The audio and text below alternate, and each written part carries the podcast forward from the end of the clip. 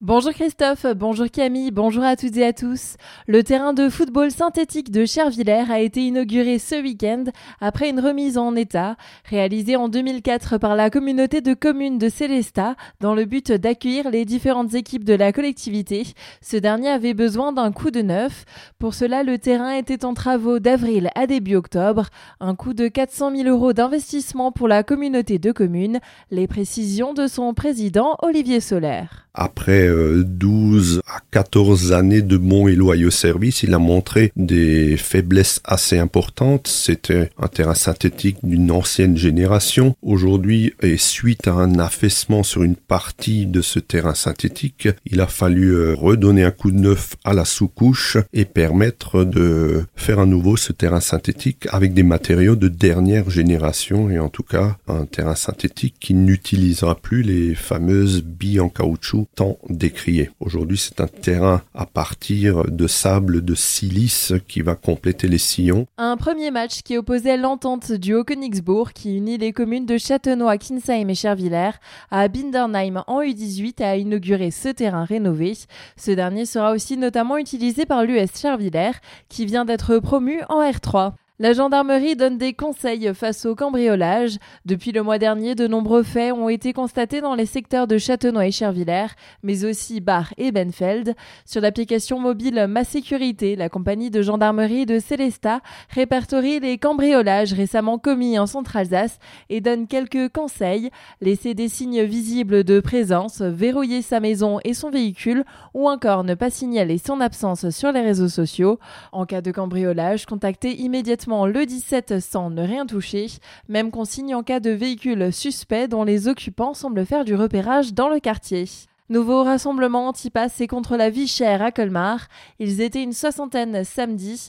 Ils s'étaient rassemblés en début d'après-midi entre le Champ de Mars et la place Rap avant de faire leur tour de ville traditionnelle. La semaine prochaine, les manifestants cibleront l'énergie, principalement l'électricité. Le Festival du livre de Colmar va fêter sa 33e édition les 26 et 27 novembre prochains. Après une année retrouvaille 2022 porte le thème de liberté, je lis ton nom. C'est à la fois une résonance particulière au monde actuel et un clin d'œil au sculpteur colmarien Bartholdi. Pour Jacqueline Decker, conseiller littéraire du festival, le livre est un vecteur de liberté déclinaison de toutes les questions autour des choix que nous faisons qui déterminent évidemment nos vies, notre liberté, nos possibles. Et nos possibles, on les découvre par l'émotion, par la transmission, par le partage, par le savoir, tout ce qui se trouve en fait dans les livres. Et en toutes les thématiques qui seront abordées durant le festival, toutes les rencontres, tous les dialogues avec les auteurs, eh ben, nous donnerons un paysage de ce que peut être aujourd'hui dans, notre pays la liberté et ce qu'on va en faire. Michel Bussy, qui est notre invité d'honneur, avec Natacha Calastremé, nous avons Virginie Grimaldi et Agnès Ledig, une centaine d'auteurs nationaux qui font de déplacements euh, pour nous, là aussi, sur euh, beaucoup de thématiques extrêmement intéressantes. À l'occasion du festival, des rencontres entre auteurs et élèves de maternelle, primaire, collège et lycée colmarien vont être organisées pour continuer de promouvoir la littérature dans le milieu scolaire. Encore à Colmar, vous pourrez rencontrer les acteurs de la formation demain. Organismes formateurs et conseillers vous accueilleront à la salle des familles de 9h à 16h30 pour vous guider dans votre projet professionnel et vous présenter les offres du moment.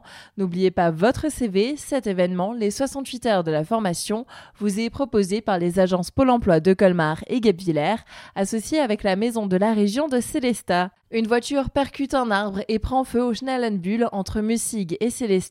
Dans la nuit de vendredi à samedi, le conducteur d'un véhicule a donné un coup de volant pour éviter un animal. La voiture a ensuite percuté un arbre avant de terminer dans un fossé. Son conducteur et ses deux passagers ont pu sortir eux-mêmes du véhicule avant que l'avant de ce dernier ne prenne feu.